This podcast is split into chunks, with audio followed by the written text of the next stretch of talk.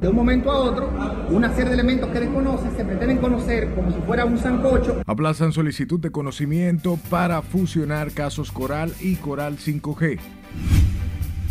Juicio por asesinato del catedrático Junior Ramírez llega a su recta final. Aplazan por tercera ocasión medida de coerción a imputados en operación CAF. Alexis Medina y Fernando Rosa, principales implicados en caso Antipulpo, dormirán esta noche en sus hogares tras ser trasladados desde Najayo. ¡Ay, mi hijo! Muere niño ahogado en Caipi, San Francisco de Macorís. Primera dama dice deben ser sancionados severamente los responsables. Cuando tú llenas un tanque, por lo menos te economizas un par de pesos. Gobierno vuelve a congelar precios de todos los combustibles. Muy bien, también ahí tienen que arreglar el lado de abajo de las luces. Inician trabajos de remozamiento en la Avenida España. Creo en el sacerdocio de Jesucristo. Y Arzobispo Metropolitano Monseñor Francisco Osoria celebra sus 44 años de orden sacerdotal con una Eucaristía.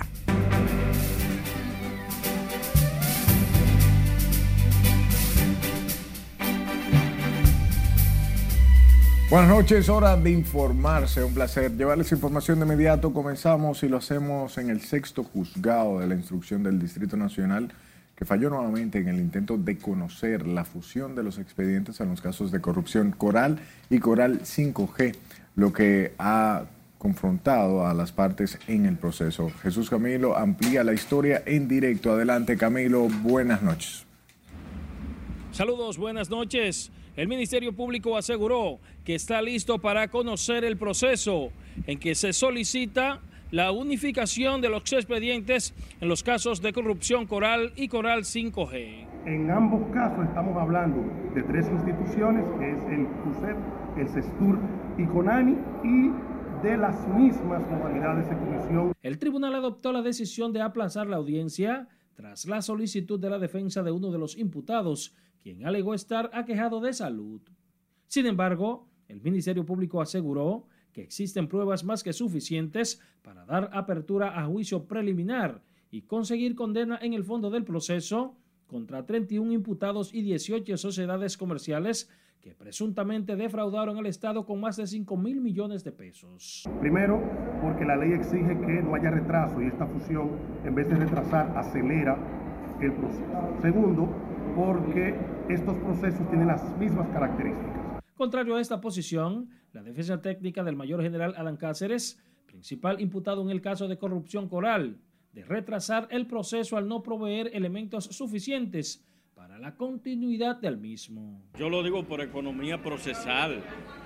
Conociendo el proceso unificado, lo va a conocer un solo juez, no dos jueces, un solo salón, no dos salones. Todo el personal que hay que movilizar para conocer este proceso. Porque no hay dos fusiones, o sea, no hay una, no hay una acusación con respecto a Coral y una, una acusación con respecto a Coral 5G. Es una sola acusación, entonces todo esto es un mamotreto tendente a legitimar un acto que lo que materializa es una violación a derechos fundamentales. Es la cuarta ocasión en la que se intenta sin éxitos conocer la solicitud de fusión de los casos Coral y Coral 5G, que involucra además al ex jefe del Cuerpo Especializado de Seguridad Turística, general Juan Carlos Torres Robiú, a los coroneles Rafael Núñez de Asa y Raúl Girón Jiménez, la pastora Rosy Guzmán y su hijo el cabo policial Tanner Flete, entre otros miembros de cuerpos castrenses y civiles. La audiencia fue aplazada para el próximo viernes 9, a partir de las 9 de la mañana. El órgano acusador indicó además que no objetó la disposición del juez de aplazar la audiencia por tratarse de un caso de salud de uno de los imputados. Paso ahora contigo al set noticias. Gracias Camilo. Hablamos del juicio de fondo a los imputados por el asesinato del abogado Junior Ramírez y supuestos actos de corrupción en la OMSA. Entró este viernes en la recta final. Hoy el segundo tribunal colegiado del Distrito Nacional escuchará los argumentos finales del Ministerio Público donde solicitará condena y de la defensa de los imputados que buscan la libertad.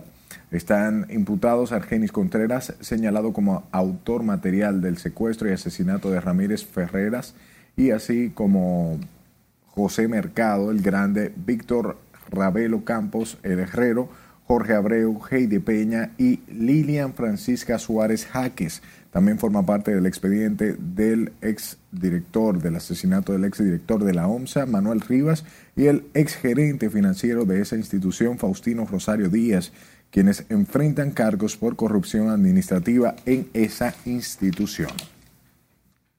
Vamos a la ciudad de Santiago, donde fue aplazado el conocimiento de las medidas de coerción contra los acusados de participar en el asesinato de dos jóvenes quienes fueron torturados, acribillados a tiros y luego quemados en los Hidalgos de Puerto Plata.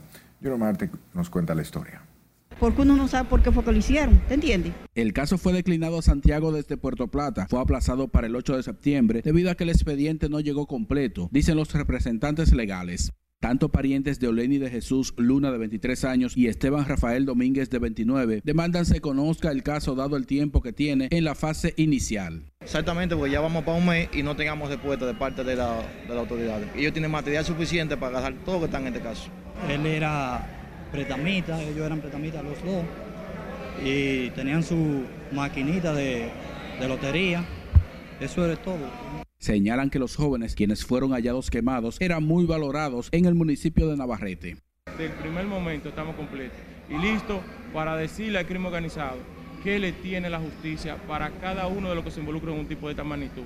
Son 18 meses de tramitación de casos complejos y posteriormente una pena hasta de 40 o 30 años.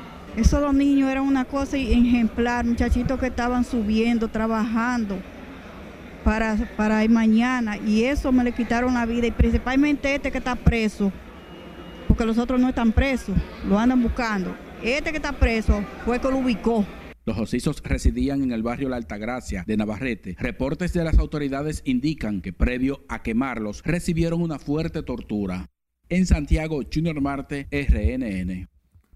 La abogada de los familiares de las tres personas asesinadas en los Alcarrizos dijo que el matador Esteban Javier Corá se expone a 30 años de prisión en un juicio de fondo. La doctora Maris Valenzuela, también representante del Ministerio de la Mujer, dijo que los tres meses de prisión preventiva son suficientes para que se investigue e instrumente un expediente para lograr la pena máxima.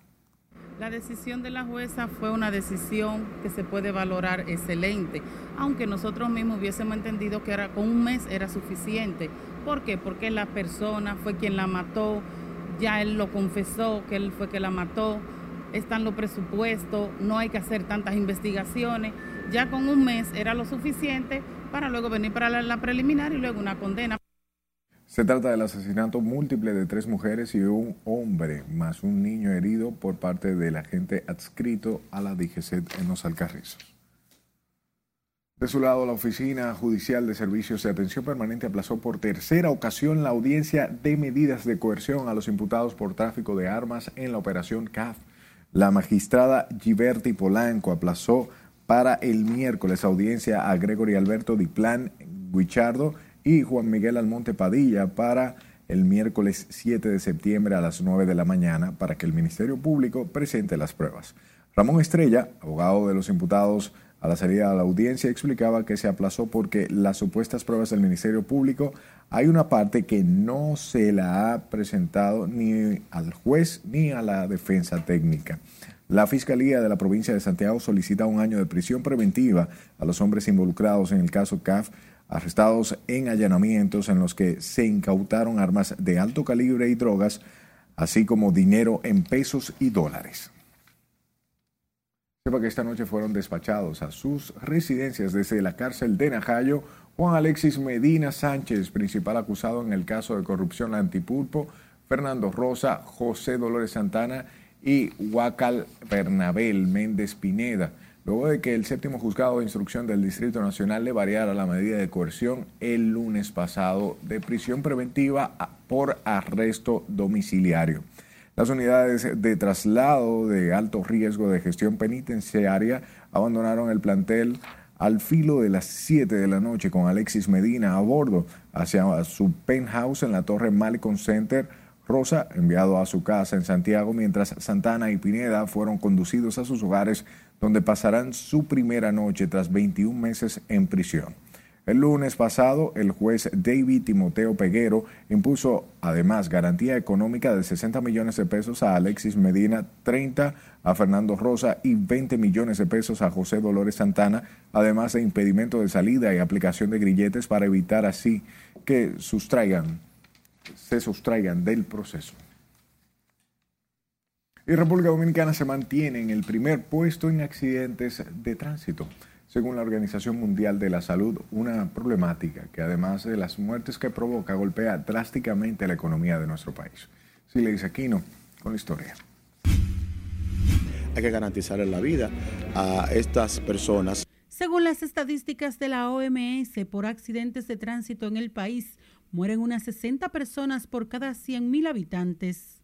En ese sentido, Julio Landrón, director del Hospital Traumatológico Ney Arias Lora, señala que un paciente ingresado en unidad de cuidados intensivos gasta por día hasta 700 mil pesos oscila entre 600 a 700 mil pesos diarios.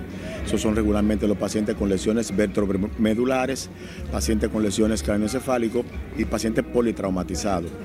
Los pacientes que van a sala de cirugía, como son eh, pacientes con fractura de cadera, fractura de fémur, fractura de meseta tibial, el, valor del costo de, estos pacientes oscila entre 250 mil y 250 mil pesos. Cada vez que hay un accidente, queda una familia destruida, quedan personas inválidas que ya no podrán laborar más, que crean dolor a la familia, que son gastos excesivos al Estado Dominicano. Lo peor es que el 28% de los accidentados quedan con lesiones permanentes. Esto va desde una lesioncita en una falange poca de un dedo hasta prácticamente inmovilidad de miembros inferiores o de miembros superiores, lo que significa que de cada 100 accidentados hay 28 personas que tienen una lesión que no, se va a recuperar 100%. Solo en el hospital Ney Arias Lora este año han desembolsado 70 millones de pesos para cubrir el gasto hospitalario a pacientes de escasos recursos.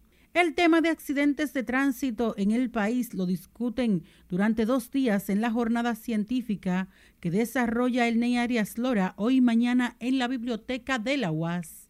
Sila Disaquino, RNN. Un joven murió en la Laguna Salada, provincia de Valverde, luego de chocar con un camión averiado mientras conducía una motocicleta. El occiso de 23 años, apodado Anthony, recibió golpes contusos en la cabeza y su motocicleta incrustada debajo del vehículo de carga que estaba estacionado en el tramo de la autopista Duarte que atraviesa dicha comunidad.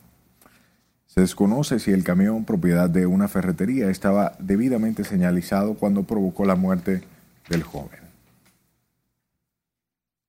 Paralelo a esto, un niño de un año de edad murió ahogado ese viernes tras presuntamente caer en una ponchera de agua en el centro de atención integral de primera infancia ubicado en la calle Castillo del municipio San Francisco de Macorís. El menor fue identificado como Michael Esmil Castro Álvarez, quien murió de asfixia mientras se encontraba bajo cuidado en la referida estancia infantil. que que en el caipe, en el caipe. Ahora estamos tranquilos en investigar qué fue la cuál fue la descuido que hubo de los empleados. Entonces, supuestamente que le cayó en una punchera de agua. Eso me dijeron. ¡Ay, Dios mío!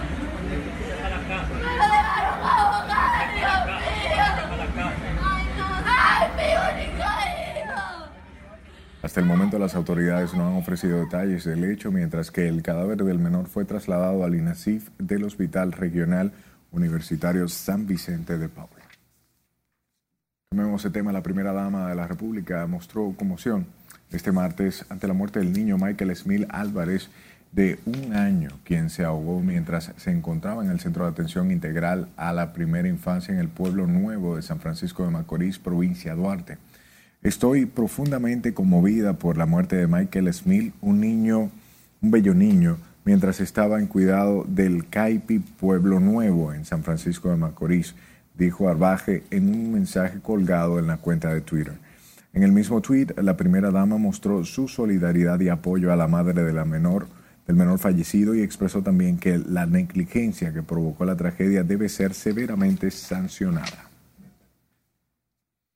Y ese viernes se cumplen 10 años de la muerte del joven José Carlos Hernández, asesinado de 27 puñaladas en un bar de la avenida Winston Churchill durante un concierto de rock. Su madre periodista, María del Carmen Hernández, recordó la muerte de su hijo con un emotivo mensaje y una foto colgada en sus redes sociales.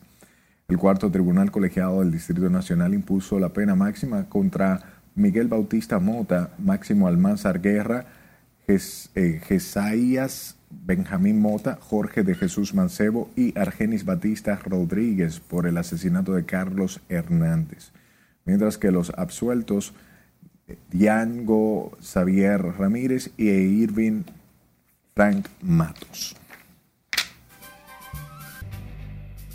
Recuerde que puede estar informado en nuestra página web rnn.com.do, al igual que la red de su preferencia. Solo busque nuestro usuario arroba noticias rnn. Sus denuncias son importantes, por eso, por eso envíelas a este número de WhatsApp 849-268-5705 y escúchenos en podcast. Estamos en Spotify, Apple Podcasts y Google Podcasts como Noticias RNN. Vamos a nuestro primer corte de la noche. Al volver le contamos por qué dominicanos residentes en Nueva York deben abordar los trenes de esta ciudad. Claro, cuando pongan el malecón de allá abajo y de allá arriba. Además, detalles sobre los trabajos de remodelación que se llevan a cabo en la Avenida España. Y le diremos por qué el puente Duarte permanecerá cerrado durante todo el fin de semana. Ya regresamos.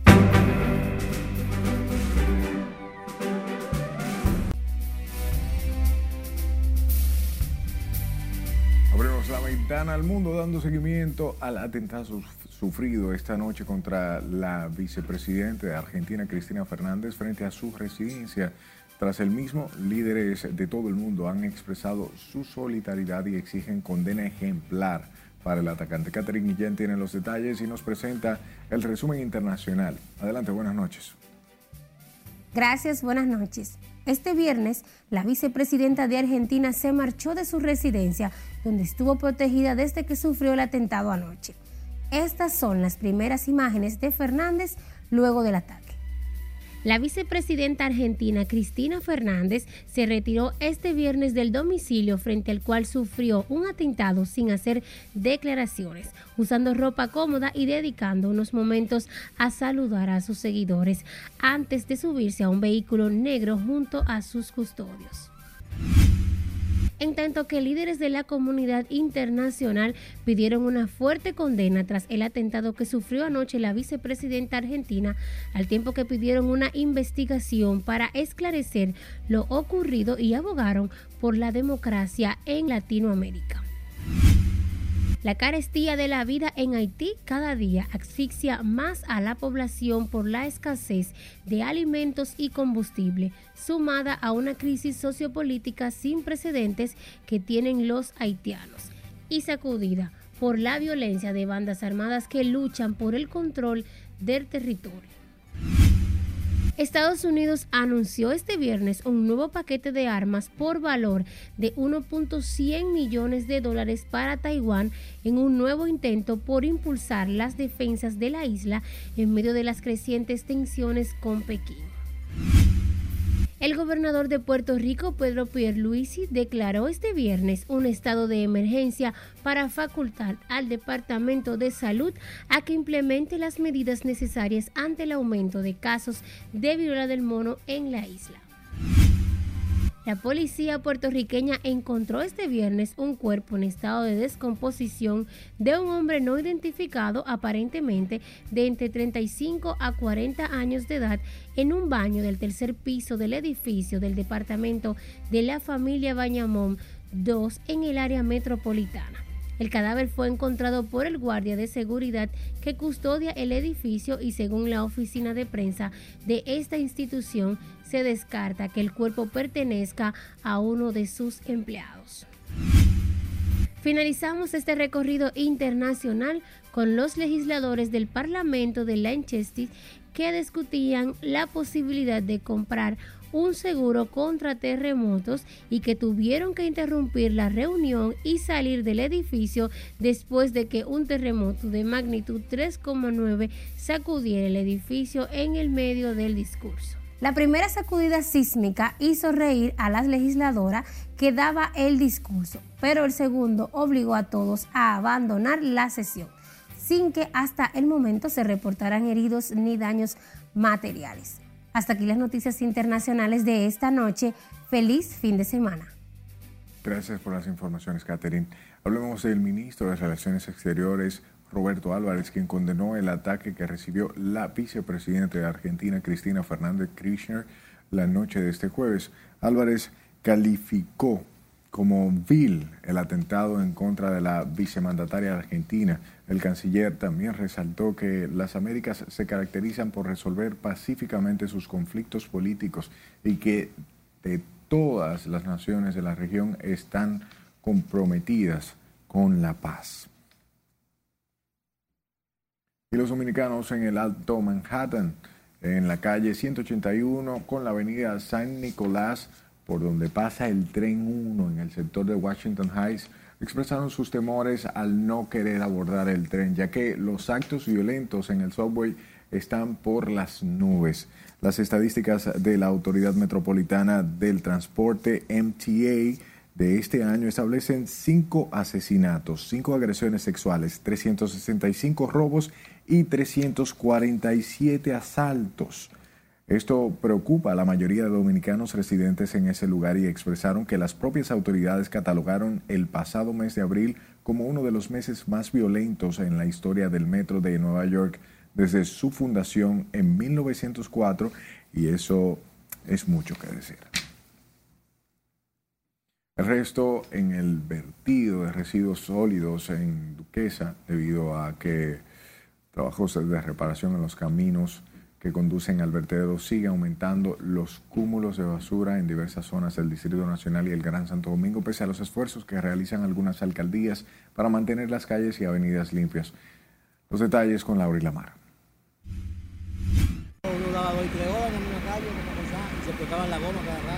Aunque se avanza en los trabajos de reparación en la carretera que da acceso a Duquesa, los camiones compactadores tardan horas para poder descargar los residuos. Los choferes explican que la tardanza no les permite realizar las rutinas habituales de recogida y descarga, lo que ha provocado los cúmulos de basura en algunos puntos de la ciudad. Los caminos están malos, los camiones están mal todo. Un proceso. Demasiado. Hay que buscar otro sitio. Los pequeños vertederos improvisados que se están formando en el Gran Santo Domingo debido a esta situación están generando malestar en ciudadanos. Vienen, sí, pero cuando el camión viene, ¿verdad? Y se la llevan. En la noche, tú sabes, está lo mismo así. Bueno, ellos la recogen. El camión pasa por lo menos, pero hay días que se queda acumulada. El gobierno inició el proceso de reparación de los caminos hacia Duquesa el pasado mes de julio, con una inversión inicial de 500 millones de pesos. Estos trabajos están a cargo del Ministerio de Obras Públicas con el apoyo de Medio Ambiente. En el vertedero de Duquesa se depositan unas 4.500 toneladas de basura diariamente, proveniente de las alcaldías del Gran Santo Domingo y el Distrito Nacional. Laurila Mar, RNN. El Ministerio de Obras Públicas informó que cerrará, escuche, el puente Duarte al tránsito vehicular. Hoy, este sábado y domingo para proceder con el vaciado de materiales en 11 juntas localizadas en el centro de la estructura. El cierre del puente será en dirección oeste-este que une al Distrito Nacional con el municipio de Santo Domingo Este. Desde mediados de julio de este año, el puente Duarte está siendo sometido a cambios en las juntas de expansión, recapeo de la carpeta asfáltica, colocación del nuevo asfaltado, señalización horizontal y vertical y mantenimiento de sus barandas. Paralelo a esto, avanzan los trabajos de remozamiento del malecón de Santo Domingo Este en la Avenida España, espacio que servirá de centro de esparcimiento de miles de habitantes del municipio. Comerciantes ubicados en las inmediaciones del lugar aseguran la obra reactivará la economía de la zona oriental. Lencia Alcántara con esos detalles. Con una inversión de 500 millones de pesos, el presidente de la República, en combinación con el Ministerio de Turismo y la Alcaldía de Santo Domingo Este, pusieron en ejecución en el mes de marzo la transformación de la Avenida España, que servirá de escenario para el malecón de la zona oriental. Los trabajos están avanzados en más de un 30%. El espacio albergará miles de residentes del ala este de Santo Domingo. Yo lo califico bien y felicito al gobierno por el trabajo que está haciendo. Los comerciantes y demás ciudadanos que realizan sus actividades comerciales en las inmediaciones del espacio sometido a construcción afirman la obra reactivará el aparato económico de la zona oriental. Claro, cuando pongan el malecón de allá abajo y de allá arriba, ahí va a haber más, movimiento, que ahí va a venir más gente. Claro. Es que tienen que hacerlo así porque hay mucha gente que ven una área bien, otra mal y no, no está muy bien, también ahí tienen que arreglar el, lado de abajo de las luces y cosas así, porque aquí ven muchos ladrones y muchas cosas. El espacio de esparcimiento ocupa todo el litoral marino de la Avenida España. Lenzi Alcántara, RNN. El presidente del Colegio Médico en la seccional del Distrito Nacional pidió resolver las problemáticas que afectan a la maternidad San Lorenzo de los Minas, donde recientemente se registró un apagón de más de dos horas comprometiendo así la vida de los recién nacidos. Juan Pablo Lagos denunció que la maternidad no tiene insumos y carece de servicio de agua potable. Salir corriendo y sacar los niños de la incubadora para poder eh, darle auxilio a nivel de, de ambú, como se dice. Prácticamente ocurrió el hecho porque las incubadoras tienen una batería para que cuando pasen estos casos entren la batería y los niños puedan seguir en ventilación artificial varias incubadoras de esto, la batería o no estaba o estaban dañadas. Entonces mismo se apagó todo, el soporte vital, lo que gracias a esta pericia se pudieron hacer, eh, hacer extensiones. Un video muestra el momento justo del corte eléctrico que dejó en la oscuridad la maternidad San Lorenzo de los Minas y donde los médicos se ven en la obligación de dar asistencia manual a los recién nacidos de la unidad neonatal. Esta situación preocupa a los gremios de salud por la amenaza que esto podría significar ante el aumento que hay en el país de las muertes neonatales. Y el Ministerio de Salud Pública informó que tras haberse procesado 2.282 muestras de COVID-19 en las últimas 24 horas, fueron detectados 261 nuevos contagios de la enfermedad. Asimismo, el boletín epidemiológico 897 notifica que en la actualidad hay 979 casos activos con una positividad diaria de 20.60% y la ocupación hospitalaria en 1.9%. Según la entidad de salud, no se han notificado nuevas muertes en las últimas 24 horas, por lo que el total de defunciones se mantiene en 4.384 y la letalidad en 0.9%. 69%. El gobierno lo que está es buscando quizá una solución. Es momento de otra pausa comercial. Al regreso sabrá de cuánto fue el subsidio destinado por el gobierno para congelar nuevamente precios de los combustibles. Muy de acuerdo, espero que lo acaten las empleadores. También le diremos qué opinan trabajadoras domésticas y algunos sindicalistas sobre la regularización de esa labor. Presidente Luis Abinader confirma como superintendente de bancos Alejandro Fernández W. Esta es la emisión estelar de Noticias RNN.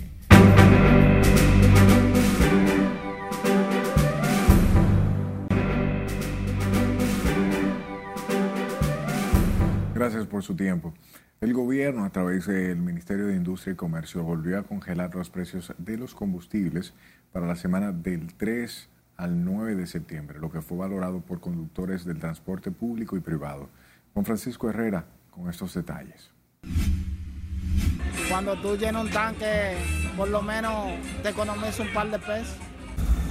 Unos 460 millones de pesos destinó el gobierno para mantener invariables los precios de los carburantes. Esta semana, esta iniciativa de no aumentar el precio del galón de la gasolina y los demás carburantes fue aplaudida por los conductores.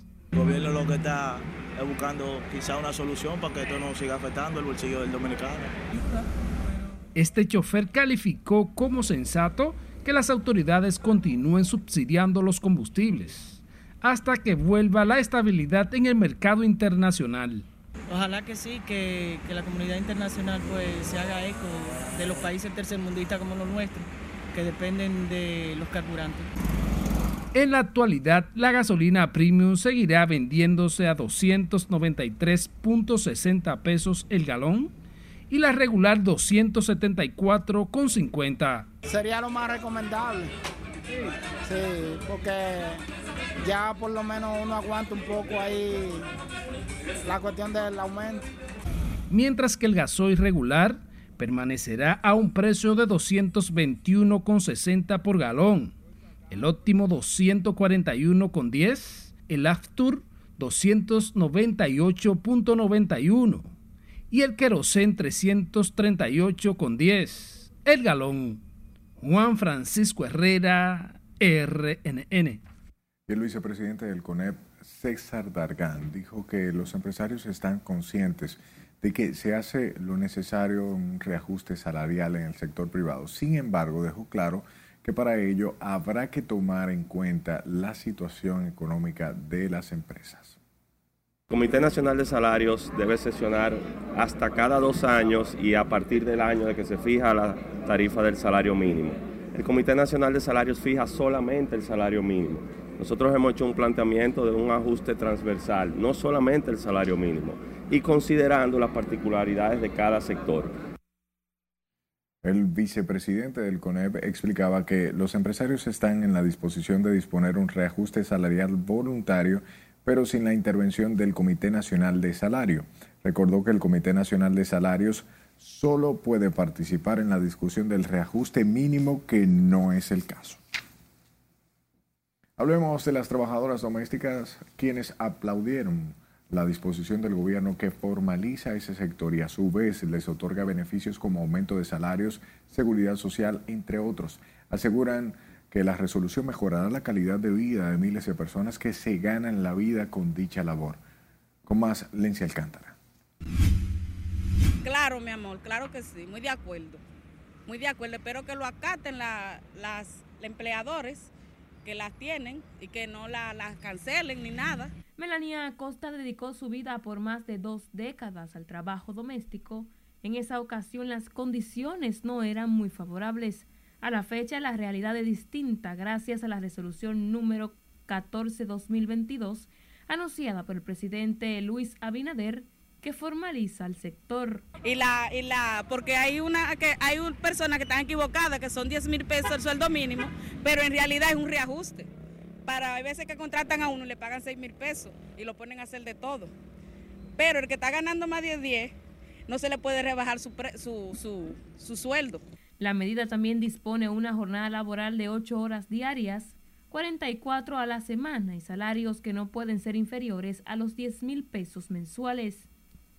La decisión fue bien recibida por trabajadoras domésticas entrevistadas por este equipo de prensa. No, yo llego a las 9 prácticamente y salgo a esta hora por ahí. A veces más temprano.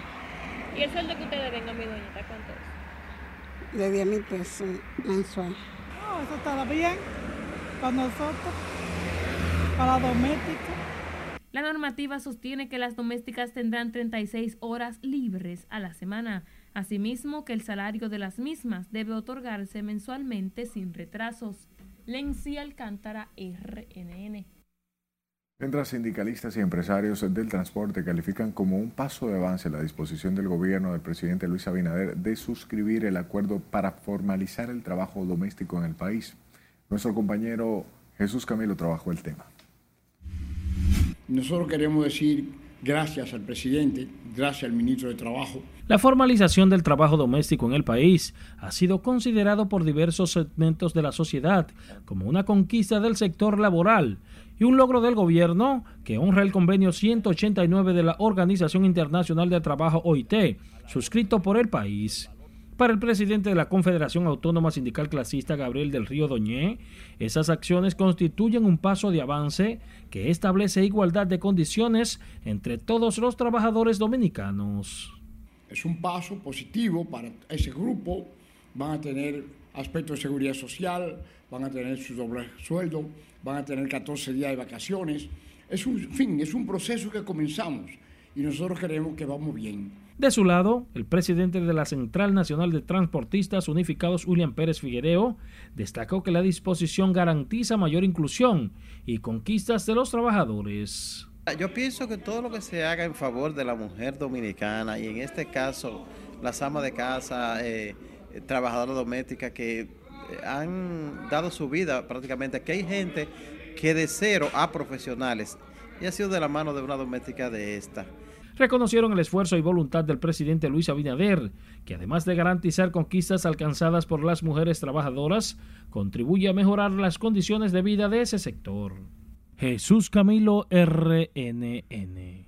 Por otro lado, la Asociación Dominicana de Profesores se opone a la reducción del 4% para la educación y advirtió a quienes hacen el planteamiento que tendrán de frente a los docentes. Con la historia le dice Aquino. Eh, no se corresponde con lo que establecimos en el pacto educativo.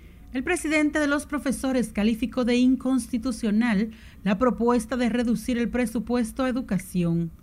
Eduardo Hidalgo dijo que los 4.250 millones de pesos que se tienen del 4% no son un excedente, sino que no han sido invertidos. Entonces yo no entiendo cómo van a, meter al presidente Abinader a violar la constitución de la República y las leyes del país. Yo pienso que, que, esta es una decisión eh, penosa cuando tenemos tantas necesidades en educación. Hidalgo citó las numerosas problemáticas que tienen las escuelas y que necesitan esos recursos. Entonces faltan maestros, faltan eh, eh, miembros del personal administrativo, falta equipar las escuelas para que tengamos, digamos, los insumos necesarios para una educación de calidad. Faltan aulas, faltan aulas, eh, tenemos presión en los grandes centros urbanos del país. El representante de los docentes afirmó que el dinero del 4% no debe tener otro fin que no sea mejorar la calidad del aprendizaje que tanto cuestionamiento tiene dentro y fuera del país. La propuesta de reducirle el presupuesto a educación está en manos de los legisladores. Sila Aquino, RNN. En otro orden, el Ministerio de Educación anunció la segunda convocatoria de las pruebas nacionales dirigida a los estudiantes que no lograron aprobar las evaluaciones en el primer llamado. Las pruebas serán impartidas el sábado 3 y domingo 4 de septiembre y el sábado 11 y domingo 12 de septiembre. Las pruebas nacionales se aplican al finalizar el nivel secundario en todas sus modalidades y el nivel medio y básico de la educación de personas jóvenes y adultos tienen carácter de certificación porque valen 30% de la nota final del estudiante para su promoción. El 70% restante es la nota promedio que remite el centro educativo. Los objetivos de las pruebas nacionales son certificar los logros de aprendizaje de los estudiantes al concluir un nivel educativo y aportar información sobre el desempeño del sistema educativo para tomar medidas que contribuyan a mejorar la calidad de la educación. Hablemos de la Dirección General de Migración que desalojó este viernes a un grupo de haitianos que ocupaba desde mediados del 2015 las instalaciones de una escuela en construcción en el sector Cancino Adentro en Santo Domingo Este. Scande Guichardo con la historia. Nacional haitianos que trabajaban aquí un grupo de ellos se mudó aquí. El grupo de extranjeros de nacionalidad haitiana conformado por hombres y mujeres ocupó las instalaciones del plantel dos años después de iniciados los trabajos de construcción de la escuela. Lo que debía ser un espacio para educar a los niños y niñas del sector cancino adentro se había convertido en la morada de indocumentados que este viernes fueron desalojados del lugar. Algunos de ellos iniciaron laborando en la obra y debido a una deuda que supuestamente tenía el ingeniero con ellos, al ingeniero retirarse y dejarlos acá a ellos, ellos decidieron aparentemente cobrarse, así trayendo personas de su misma cultura o para cobrarle aquí y así ellos entendían que podían recuperar lo que el ingeniero adeudaba. De 2015 en adelante, para acá, fue que se paralizó la obra. El ingeniero no sé qué hizo, yo no sé en qué estatura estaba o está, pero aquí no estaba este invadido. Aquí lo invadió de esta gente. Un señor que trabajaba aquí, llamado Wilmy, que se fue para Chile. Un hermano de Wilmy llamado Jean Paul, que es el que le estaba cobrando a los allá porque ellos nunca entendían español. Los dirigentes comunitarios del sector explican que pese a la condición de la edificación, cuyos trabajos de construcción iniciaron en el 2013, el Ministerio de Educación tiene registros de que la obra estaba finalizada. Que parece que en el ministerio aparece que está terminada la escuela. Eso nos queda a nosotros todos sorprendidos, porque esta escuela desde el 2015 está paralizada y no se ha podido hacer nada. La situación afecta a padres que aseguran peligra el año escolar de sus hijos debido a la falta de cupos en los centros educativos de la zona. Más de 200 niños que se, han quedado fuera, que no hay cupo. La matrícula estudiantil de Cancino Adentro cuenta con dos, un liceo y una escuela. Y ahora mismo el liceo tiene 1012 estudiantes y, hay muchos alumnos fuera. Los residentes en el sector demandan de las autoridades culminar la obra que fue edificada en la pasada administración bajo la supervisión de la Oficina de Ingenieros Supervisores de Obras del Estado. Este viernes también fueron desalojados a tempranas horas de la mañana los haitianos que convivían en un furgón ubicado justo detrás de la edificación. Es Carelet Guichardo, RNN. El regidor del Ayuntamiento de Santo Domingo Este por el Partido Revolucionario Moderno, Antonio Félix, sostuvo una fuerte discusión con comunitarios del sector Cancino Adentro luego de que una reunión se diera para mediar sobre una posible protesta de los municipios en demanda del arreglo de sus calles. Según cuentan residentes en Cancino y como se observa en el audiovisual, el servidor público se alteró por no convencer a las personas de no hacer el paro y terminó discutiendo con todos. Eso es por un paro que piensan hacer en el barrio en demanda del arreglo de las calles que están bastante malas porque la casa se sometió eh, o bien se metió para acá a arreglar unas tuberías y lo hizo, lo que hizo fue un desorden, expresó uno de los comunitarios. El presidente Luis Abinader realizará este sábado 13 de septiembre un recorrido de trabajo en el Distrito Nacional que incluye la construcción de aceras y contenes, inicio y supervisión de trabajos de saneamiento de cañadas y la entrega remodelada del polideportivo del Club San Carlos. El mandatario iniciará su amplia agenda de trabajo a las 12.30 de la tarde. También el gobernante dará un inicio al trabajo de saneamiento de las cañadas de los girasoles, los peralejos, este último en el kilómetro de la autopista Duarte. Más adelante realizará una visita de supervisión de los trabajos de saneamiento de las cañadas Villa Marina en Los Ríos y Cristo Park en Cristo Rey. Continuamos hablando del presidente de la República, Luis Abinader, quien ratificó este viernes a Alejandro Fernández W como superintendente de bancos posición que ocupa desde que comenzó la gestión del Partido Revolucionario Moderno en agosto del 2020. La ratificación del funcionario está contenida en el decreto 502-22, firmado este 12 de septiembre de 2022 y dado a conocer en la noche por la Presidencia de la República. En el referido decreto, el mandatario también nombró varios viceministros en el Ministerio de Educación. Entre los designados en el Ministerio de Educación están Ansel Sheker Mendoza, Francisco Germán de Olio, Ligia Ginette Pérez Peña y Osear a Marcos. Por otro lado, el Partido de la Liberación Dominicana, que respalda el comunicado de la Junta Central Electoral en el que advierte que el certamen interno del PLD en octubre no decide la candidatura presidencial de esa organización política. Con más, Nelson Mateo creo que hubo un alcance un poco eh, celoso y excesivo. El secretario de Asuntos Electorales del PLD, Tommy Galán, explicó que la consulta nacional del próximo 16 de octubre solo servirá para medir los niveles de valoración de los aspirantes presidenciales. Y esta consulta jamás ha tenido la intención de sustituir ni tampoco ausentarnos como partido en la participación que debemos tener en la consulta en el 2000, eh, perdón, en las primarias en el 2023. El encargado de asuntos jurídicos del opositor partido analizó el comunicado de la Junta y dijo que el PLD y su consulta de octubre en nada se aparta de la advertencia del máximo organismo de elecciones.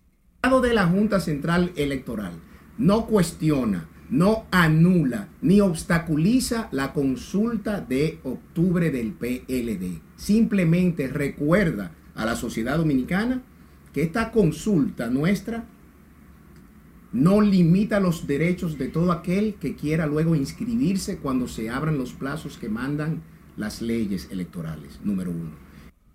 Los peledeístas aclararon que será el próximo año luego de que la Junta oficialice la campaña, cuando el PLD escoja su candidato presidencial mediante una de las modalidades que establece la norma. ¿Por qué? Porque cuando llegue su momento en el 23, puede ser que nuestro Congreso elector decida respaldar al que haya quedado como con más simpatía o a la que haya quedado con más simpatía en esa consulta. Una posición que comparte el expresidente de los diputados, Radames Camacho. Pasó el Congreso y definimos una estrategia que se llama consulta, que está fijada para el día 16 de octubre. Con mucho entusiasmo, siempre observando las normativas de ley y observando los estatutos y las decisiones de nuestros organismos superiores. El secretario de Asuntos Electorales y delegado político suplente ante la Junta, Tommy Galán, dijo que le sorprende la advertencia del organismo de elecciones sobre un proceso interno como el de octubre apegado a todo principio de legalidad. Nelson Mateo, RNN.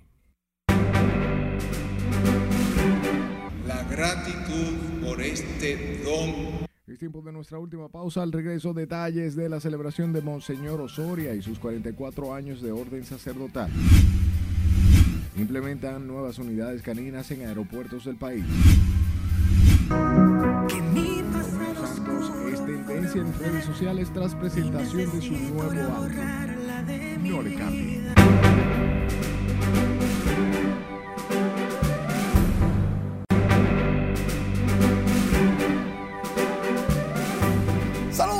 Noches. Iniciamos entrada deportiva escuchando al administrador del Banco de Reservas, el señor Samuel Pereira, en el momento que le entrega la copa al comité organizador del torneo superior de baloncesto de Sabana Grande de Boyá, el señor Víctor Pichardo, su presidente. Adelante. Nosotros nos sentimos orgullosos de nuevo de poder patrocinar este torneo y que la copa lleve el nombre del Banco de Todos los Dominicanos. Como siempre digo, el Banco de Reservas está eh, diciendo presente en lo que son las justas deportivas, apoyando el baloncesto en este caso, en el cual el Banco de Reservas siempre apoya el deporte y apoya esta disciplina deportiva.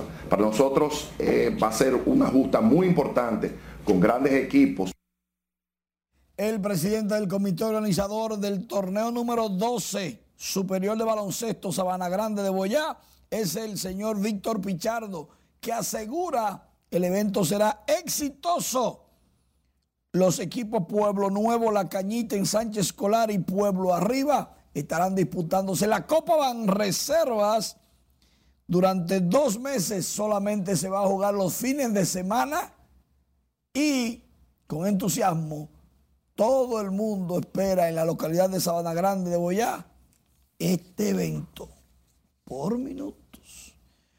Atención que Fiordaliza Cofil ganó los 400 metros lisos o planos con tiempo 49.80. Se embolsilla 30 mil dólares en la Liga Diamantes de Bruselas. Felicidades a la dominicana Fiordaliza Cofil. No participó Marilady Paulino para los que llevan anotaciones Vamos felicitando igualmente a Cofil, República Dominicana en Bruselas, eh, brillando. Ahí es que prende. Mientras tanto, también en ese evento de Liga Diamante en Bruselas, luego de la carrera femenina de 400 metros, estuvo la de 200 metros hombres y el dominicano Alexander Ogando terminó segundo con 20 segundos punto 18. le faltó poquito para quedarse con el primer lugar, porque iba adelante, iba adelante. Mientras tanto se ganó 12 mil dólares en premios en esta Liga de Diamante en Bruselas, que son muy buenos. En las grandes ligas, Gerard Encarnación por la banda contraria la mandó al Morro de Montecristi. Su segundo cuadrangular de la campaña, 356 pies. Pero los Marlins cayeron ante los Bravos de Atlanta. Ocho carreras por una Gerard Encarnación, una de las promesas jóvenes de la República Dominicana y los Marlins están llenos de talento dominicano, pero llenos. Mientras tanto, y hablando de béisbol, pero el chiquito, el infantil, la Liga Luisito Mercedes inicia su serie final del torneo interno número 21 este sábado dedicado a Rafael Santos, director de Infotep. Luisito, dice él que están nadando contra la corriente, poca gente lo ayuda desde el punto de vista gubernamental, tiene unos shows raros que próximamente va a decir sus verdades. Pero mientras tanto, ya está llegando su torneo interno a la etapa final, que es lo que necesitan todos esos niños. Tienen más de 600 familias ahí. Wow. Está muy bien, está muy bien. Hay que apoyar a todas estas ligas. No, definitivamente, porque eso es lo que al final nos ponen te guste o no te guste cómo se manejan, usted tiene que apoyarlas. Porque ahí está el futuro del país. Eso es así. Como debe de ser. Y ya tú la estás apoyando. Y nosotros también aquí en RNN. Así es. Hablamos del arzobispo metropolitano de Santo Domingo, Monseñor Francisco Osoria, que ofició una misa este viernes con motivo del 44 aniversario de vida sacerdotal. Juan Francisco Herrera con los detalles. Creo en el sacerdocio de Jesucristo. Con una misa de acción de gracias, se celebró el 44 aniversario de ordenación sacerdotal en la Catedral de Santo Domingo. Fue en la homilía que Osoria habló de su compromiso de vida cristiana por voluntad propia. Uno está muy agradecido y no encuentra palabras, no encuentra forma de expresar ese agradecimiento pues eh, es lo que he hecho y cada vez, cada aniversario de la ordenación sacerdotal, pues siempre pienso en esto, en la gratitud por este don maravilloso que el Señor me ha regalado. Pero Monseñor Benito Ángeles también valoró la trayectoria de Osoria, dedicado a llevar un mensaje de amor y paz a los cristianos. El testimonio que puedo ofrecer es que desde nuestro tiempo del Seminario Menor San Pío X hemos venido caminando juntos como hermanos.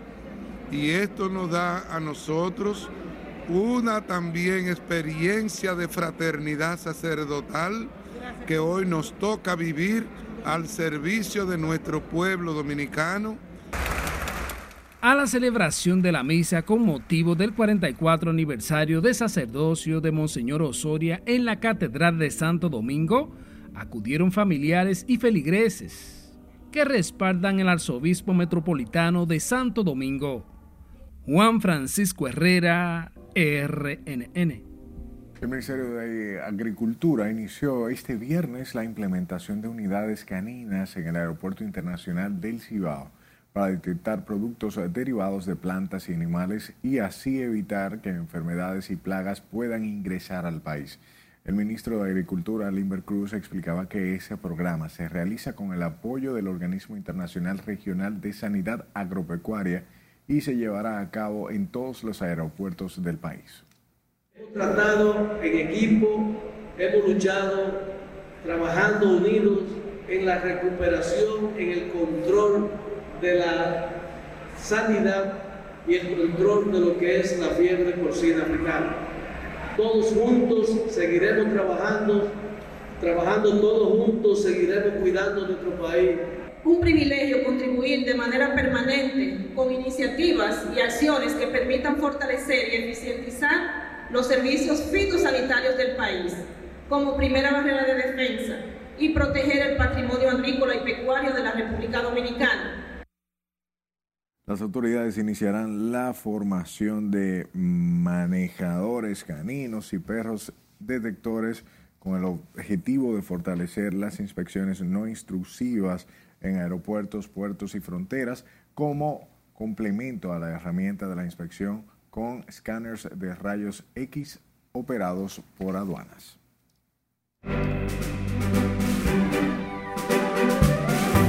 Conozcamos detalles del artista que está en tendencia con nuestra compañera Ivonne Núñez.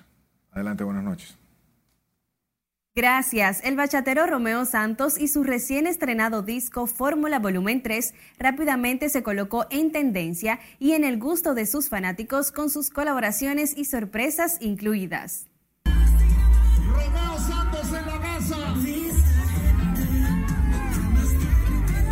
El nuevo material discográfico de 21 temas, Fórmula Volumen 3, con el estilo característico de Romeo Santos, fue lanzado este jueves en el lujoso hotel de Villa Casa Curiana en Miami, con un selectivo grupo de 250 personas. En el sofisticado evento, el artista presentó las canciones pertenecientes al álbum.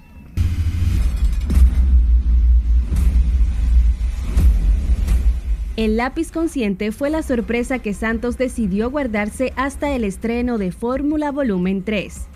En el lanzamiento, luego de dar a conocer todas las colaboraciones que incluía su producción, Romeo reveló que guardaba el tema culpable con el rapero.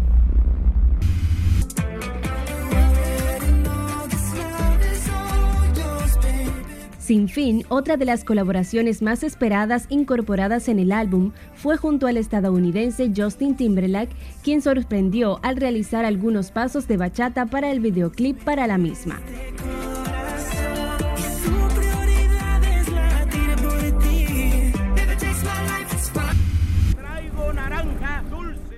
La película de cortometraje La Otra Naranja del cineasta dominicano Jonathan Baez se alzó con seis galardones en la séptima edición del Festival Internacional de Cortometrajes Libélula Dorada que se celebró del 19 al 27 de agosto. Baez obtuvo el premio a Mejor Guión de Ficción, Mejor Edición y su cortometraje recibió un premio especial del jurado. Diego Stephens, premio al Mejor Sonido, mientras que Chedi García fue galardonada como Mejor Actriz. El rapero y ex esposo de Kim Kardashian, Kanye West, abrió paso a una nueva polémica revelando que es adicto a la pornografía en una publicación de Instagram que luego eliminó. En el post expresó que esta fue la razón que destruyó su familia, refiriéndose a su divorcio de Lacio Salité.